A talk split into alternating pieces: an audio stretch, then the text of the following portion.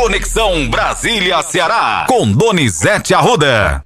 Tem pesquisa nova, Donizete Arruda, para as eleições presidenciais no segundo turno, pesquisa do IPESP, e a gente vai agora divulgar os números. Muito bom dia para você e bom trabalho nesse feriado. Bom dia, Matheus. Bom dia aos nossos ouvintes. É, hoje o Brasil vive um dia de feriado para os católicos, em homenagem à Nossa Senhora Aparecida. Todo dia tem pesquisa. As pesquisas mostram uma eleição muito apertada para os dois lados e um problema para Lula. Sua taxa de rejeição tem aumentado, está em 42%. Isso preocupa os petistas e leva alegria aos bolsonaristas. Mas vamos aos números, Matheus. Vamos lá, pesquisa agora no cenário estimulado. Lula aparece com 50% dos votos, Jair Bolsonaro com 43%, brancos e nulos 4%, não sabem 2%. No cenário estimulado, tá, Donizete? Nós temos também certo, aqui. Votos os... válidos. Nos votos válidos, o petista aparece com 54% e o Jair Bolsonaro, presidente Jair Bolsonaro, aparece com 46%. Certo, amanhã tem Datafolha, né? Amanhã é pesquisa Datafolha. Já saiu IPEC, IPESP, e amanhã tem Datafolha, ainda falta também Instituto Paraná.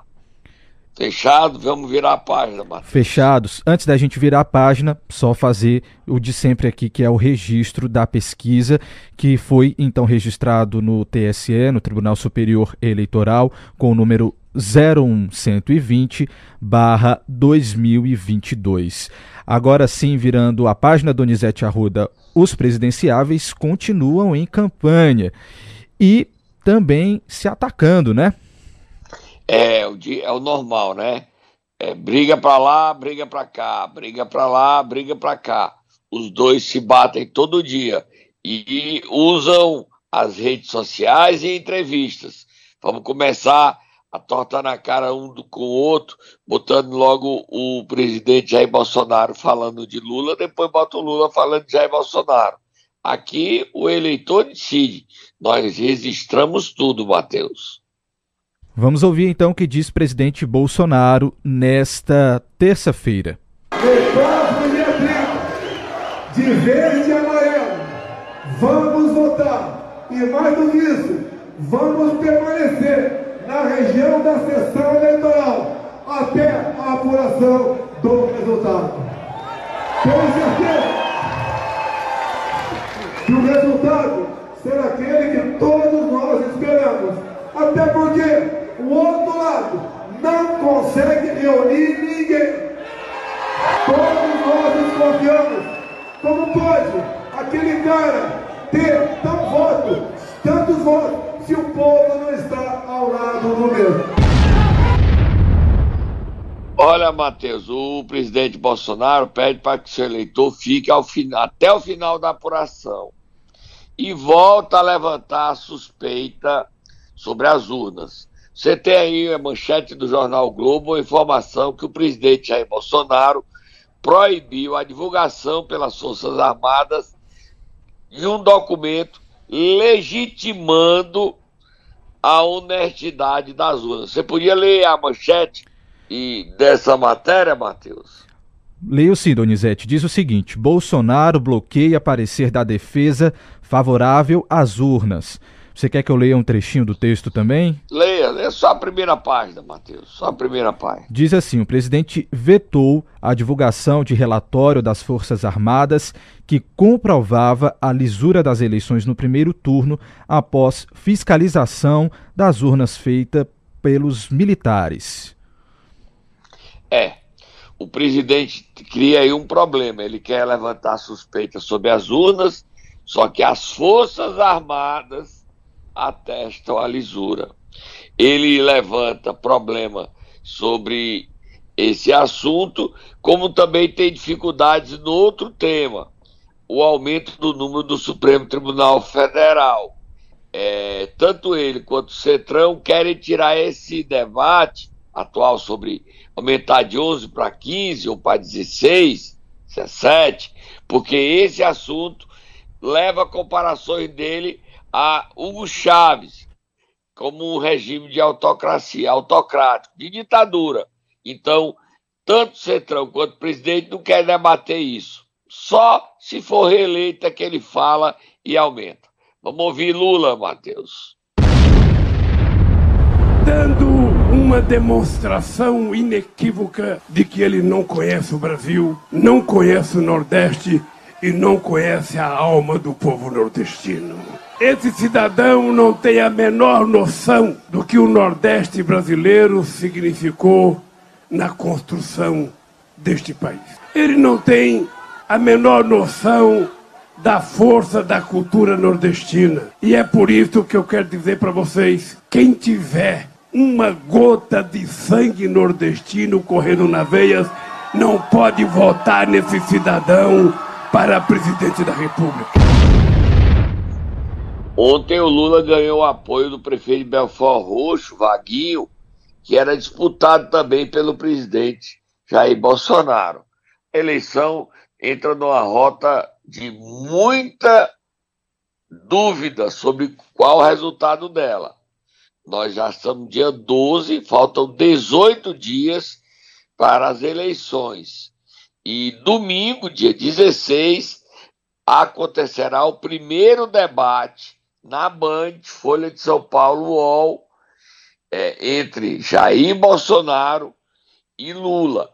O Jair Bolsonaro usará as táticas de Carluxo, que é aquelas táticas do padre Kelmon, de tirar o Lula do sério, atacando o Lula, não deixando ele falar e irritando. Promete esse debate, hein, Matheus? Promete. Você vai assistir esse debate, Matheus? De camarote, viu, Donizete? Com a pipoquinha na mão. Só esperando o que é que vai dar. Eu também vou assistir de camarote essa confusão. Vira a página, Matheus. Vamos virar a página e falar que a Polícia Federal, Donizete, esteve em Alagoas nesta terça-feira, a Operação Edema, e entre os alvos dessa operação estava o governador Paulo Dantas, do MDB, inclusive apoiador do presidente Lula nessas eleições agora no segundo turno. E aí, o que é que deu? Olha, a musiquinha da Federal é inglês. Musiquinha da Federal. A Polícia Federal! A Polícia Federal encontrou o governador em São Paulo. Ele estava hospedado no Hotel Uniqui e tinha 14 mil reais em São Paulo com ele. Na casa dele, a Polícia Federal encontrou 100 mil reais. E ele é acusado de rachadinha quando era presidente da Assembleia Legislativa de Alagoas. É, tanto o Paulo Dantas quanto o senador Renan Calheiros atacaram a, a ministra Laurita, que autorizou essa operação e autorizou o afastamento dele. Renan disse que ela era bolsonarista e que tudo isso foi uma manobra de Arthur Lira, que se defendeu. Vamos ouvir o governador Paulo Dantas, que, mesmo afastado por 180 dias, continua disputando o governo de Alagoas. Para resolver esse impasse, o STJ marcou a sessão amanhã. Se confirma o afastamento ou se retorna Paulo Dantas ao cargo.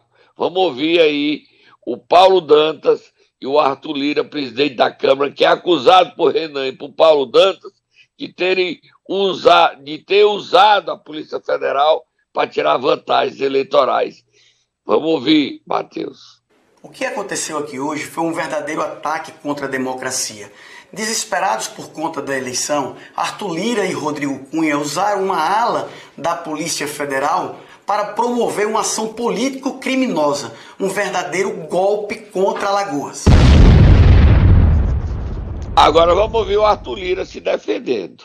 Primeiro estão querendo politizar uma situação que no Brasil ninguém controla, e vocês sabem disso. Eu tive um evento político num determinado município de Alagoas, que foi usado aqui numa entrevista pelo senador Renan, inclusive eu estou processando e ao UOL, desculpem, né, vocês sabem disso, porque eu estive num dia No outro, teve uma operação da Polícia Federal contra esse prefeito, e o senador tentou fazer ilações de que tinha envolvimento meu, quando não há e não haverá nunca nesse. Essa operação Edema, quem vive em Alagoas, qualquer político de Alagoas, sabia que mais dia menos dia ela ia acontecer. Ela aconteceu, Carla, com ordem expressa do STJ, não da Polícia Federal. Tá na defensiva o Arthur Lira, né? Tá na defensiva. Só fazer aqui, só fazer, eh, só dar aqui os créditos, Donizete. Essa entrevista do Arthur Lira foi ao UOL nesta terça-feira, tá? E do Paulo Dantas, governador afastado de Alagoas, ao Jornal Nacional. É isso? Exatamente, ele publicou um vídeo nas redes sociais também, tá? Falando sobre isso. Perfeito. Então a gente, só para terminar esse assunto, expectativa com a reunião amanhã no STJ, se mantém o afastamento ou se retorna Paulo Dantas para o cargo. Ele pode ser eleito e não tomar posse, como são seis meses, é novembro, dezembro, janeiro, fevereiro, março, abril. Ele só vai poder tomar posse dia 12 de abril, se for eleito governador. Até o dia 12 de abril, se o STJ não retornar ele ao cargo amanhã, Paulo Dantas, mesmo eleito, continuará afastado por rachadinha. E rachadinha é um assunto que pode chegar na campanha presidencial, ou já, aliás, já chegou o Lula batendo no presidente Jair Bolsonaro. Vamos dar uma paradinha, a gente volta já, tá quente o Momento Nero. Momento Nero. Donizete Arruda é feriado, mas a gente vai ter que acordar alguém nesta manhã O deputado federal reeleito e secretário da Fazenda que traz uma boa notícia nesta quarta-feira, 12 de outubro, para os enfermeiros. Uma boa notícia que Mauro Filho nos dá. Vamos acordar o Maurinho, Mauro Filho. Vai, Tata, acorda ele.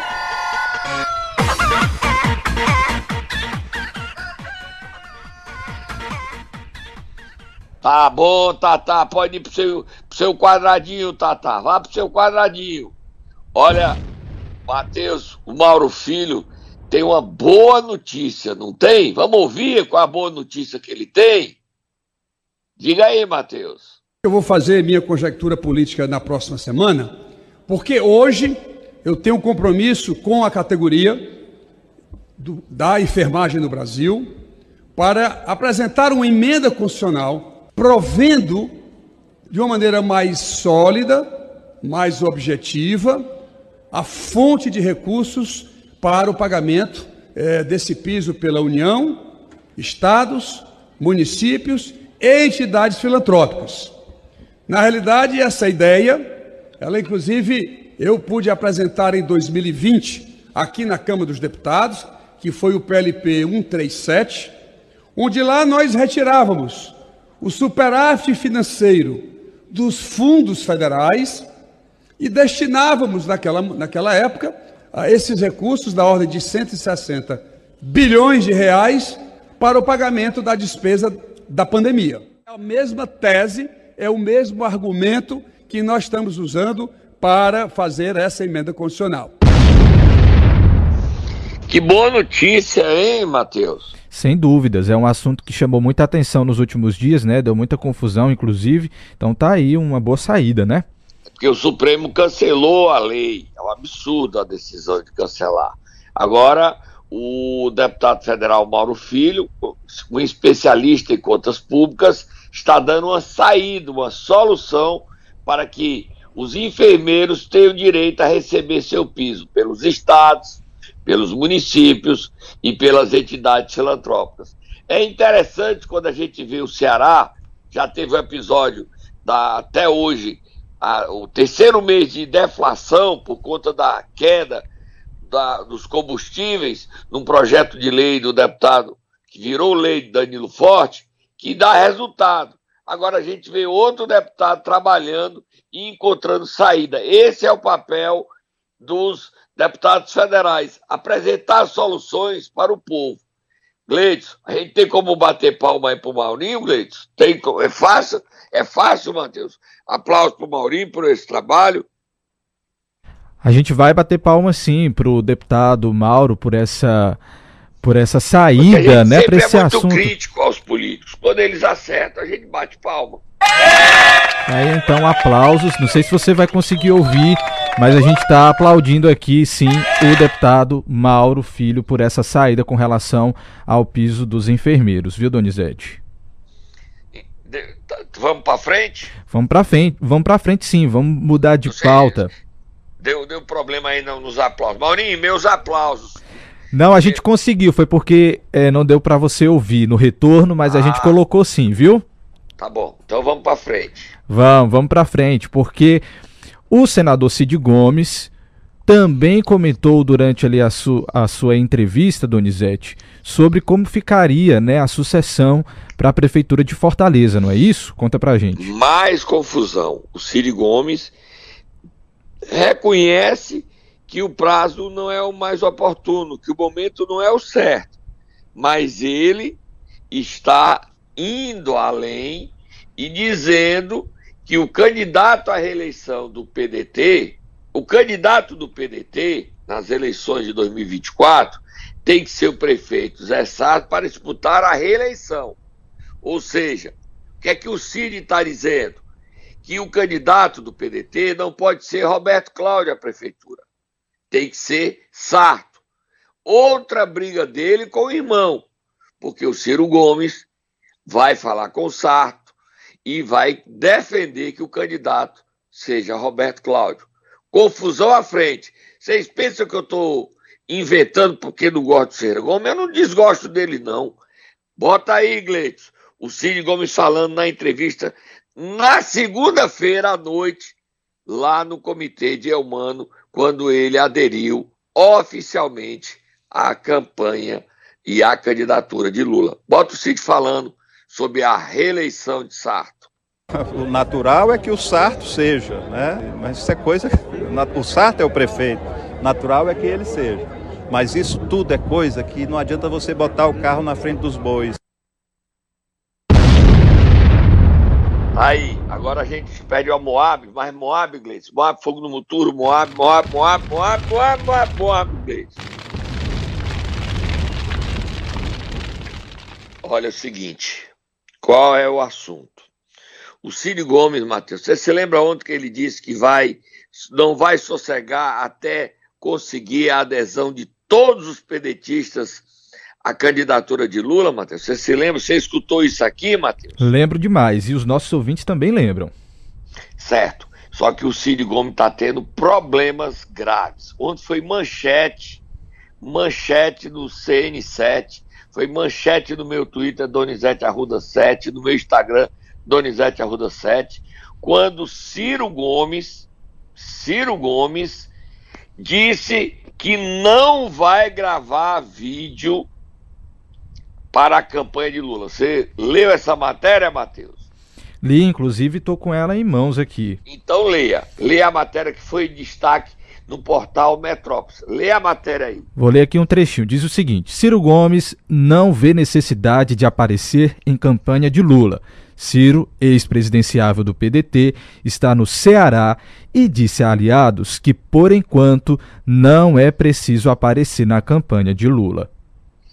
Aí ele disse que não vai aparecer nem hoje, nem amanhã, nem até o dia 30. Ele não vai para Paris como foi há quatro anos atrás vai ficar aqui no Ceará, mas não vai aparecer. Diferente do que o Cid queria. Aí o Cid foi atrás dos deputados federais e estaduais. Problemas. Quais são os problemas? Antônio Henrique, Cláudio Pinho e Queiroz Filho, deputados estaduais ligados a Roberto Cláudio, não apareceram na reunião com o senador Cid Gomes e não resolveram aderir à campanha de Lula, porque Roberto Cláudio também não aderiu. Tem muita mágoa. Outro, Marcos Sobreira, Marcos Sobreira disse que só conversa sobre Lula se for procurado pessoalmente. Olha, olha a faca na goela de, que ele coloca, a imposição de Marcos Sobreira, como se fosse dono, só aparece não conversa com o Cid, só conversa com Eumano e Camilo Santana. Com o Cid, ele esteve na reunião, mas só fecha se fechar com Eumano. Ele quer que o Lula ligue para ele.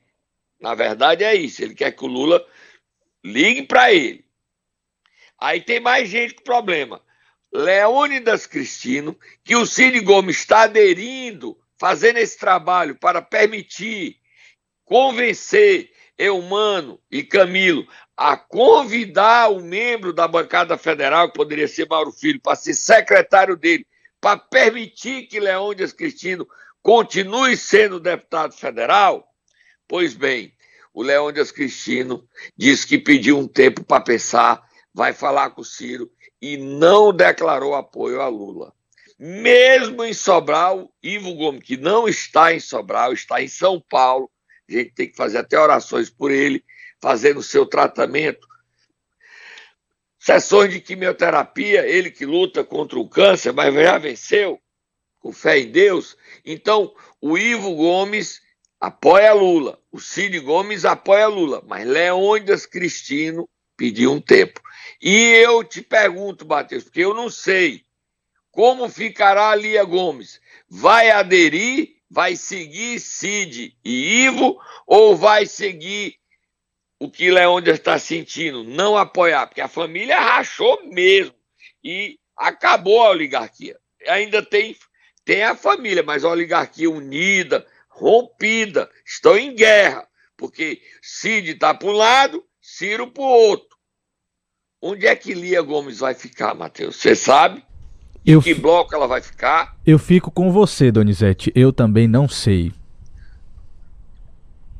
Eu não sei. Bebi água e não sei para onde Lia vai. Se alguém souber, vamos até pedir a ela para declarar nas redes sociais, topar dar uma entrevista, porque é muita expectativa sobre o que a Lia Gomes tem. Mas a gente tem agora uma briga, Matheus. Solta Moab Fogo do Muturo. Briga de Camilo e Capitão. O palco meu, Matheus. Tem musiquinha aí de. Um de musiquinha. Aquela musiquinha do rock. O palco meu, palco meu, palco meu. Camilo e Capitão. O palco meu, palco meu, palco meu. Foi confusão, foi confusão, foi confusão. E é muita briga, muita briga, muita briga. E o motivo da briga é a campanha presidencial. Palco meu, palco meu, palco meu. Camilo bate em capitão. Capitão devolve a Camilo. Vamos ouvir, Matheus. Vamos ouvir, Matheus. Vamos ouvir. Ele boicotou o estado do Ceará, como boicotou todos os governadores que, foram, que eram oposição ao governo federal. Ridículo isso. Eu sempre defendi nessa eleição o Ceará três vezes mais forte. Porque, repito, eu sei o que eu sofri como governador e não ter um presidente que ajudasse o Estado do Ceará. Aliás, boicotava. E os seus representantes aqui no Ceará, que foram derrotados agora nas eleições, como o capitão Wagner, era quem mais defendia que não viesse os recursos para o Ceará. É por isso que eu, eu não faço política dessa forma. Eu acho que todos nós temos uma responsabilidade, como somos eleitos pelo povo cearense, de representar e lutar para melhorar a vida do povo cearense. É dessa forma que eu enxergo. Eu estarei fora da política se não for para contribuir, para ajudar, independente. Todos precisam. E esse é meu estilo de diálogo, de agregação. Né? Não ficou calado, não. A noite fez uma live, Capitão Wagner disse: Matheus, bota o Capitão Wagner aí, Matheus. Ele vem dizer, pessoal, que o governo federal não ajudou o Ceará, aí é brincadeira aí é brincadeira. Nunca na história do, esta do estado de Ceará o governo federal mandou tanto dinheiro. Nunca. Mandou tanto dinheiro. Pesquisa uma matéria do jornal o Povo dizendo que o governo do estado finalizou suas contas ano passado com 11 bilhões e 200 milhões guardados nos cofres. Foi tanto dinheiro que eles não conseguiram nem gastar. De tanto dinheiro que o governo federal mandou para cá. Foi dinheiro demais. Camilo tá me confundindo com os novos aliados dele. Camilo, quem colocava o dedo no suspiro lá em Brasília para você no começo do seu governo não receber dinheiro não era eu não. Eu não, nunca tive poder para fazer isso. Mas quem colocava o dedozinho no suspiro para o dinheiro não vir para sua gestão não era eu não. Se você está dizendo que seus adversários impediram recursos de vir para o Estado, será prove. Eita pau, bota a musiquinha da briga, bota a musiquinha da briga. Tem novos capítulos, nós vamos cobrar. Tá aí o desafio. Camilo vai ter que provar agora que o capitão atrapalhou o envio de dinheiro. O capitão não vai sair do jogo, não. Ao botar o capitão em cena, capitão já está se mostrando candidato para 24. Eita, a briga tá boa, tá animada, mas tudo depende do resultado eleitoral.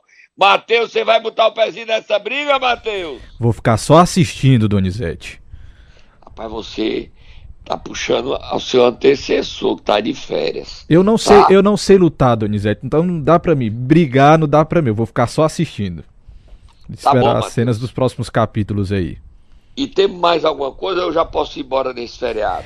Antes, a gente precisa falar, Donizete Arruda, sobre a questão do presidente Jair Bolsonaro estar precisando aí do apoio de prefeitos no Nordeste, né, para alavancar a sua campanha aqui na região. Exatamente, Matheus. E quem declarou apoio ontem à campanha, à candidatura do presidente Jair Bolsonaro foi a prefeita de Nova Russas, Giordana Mano, esposa do deputado federal Júnior Mano, que também é eleitor de Bolsonaro.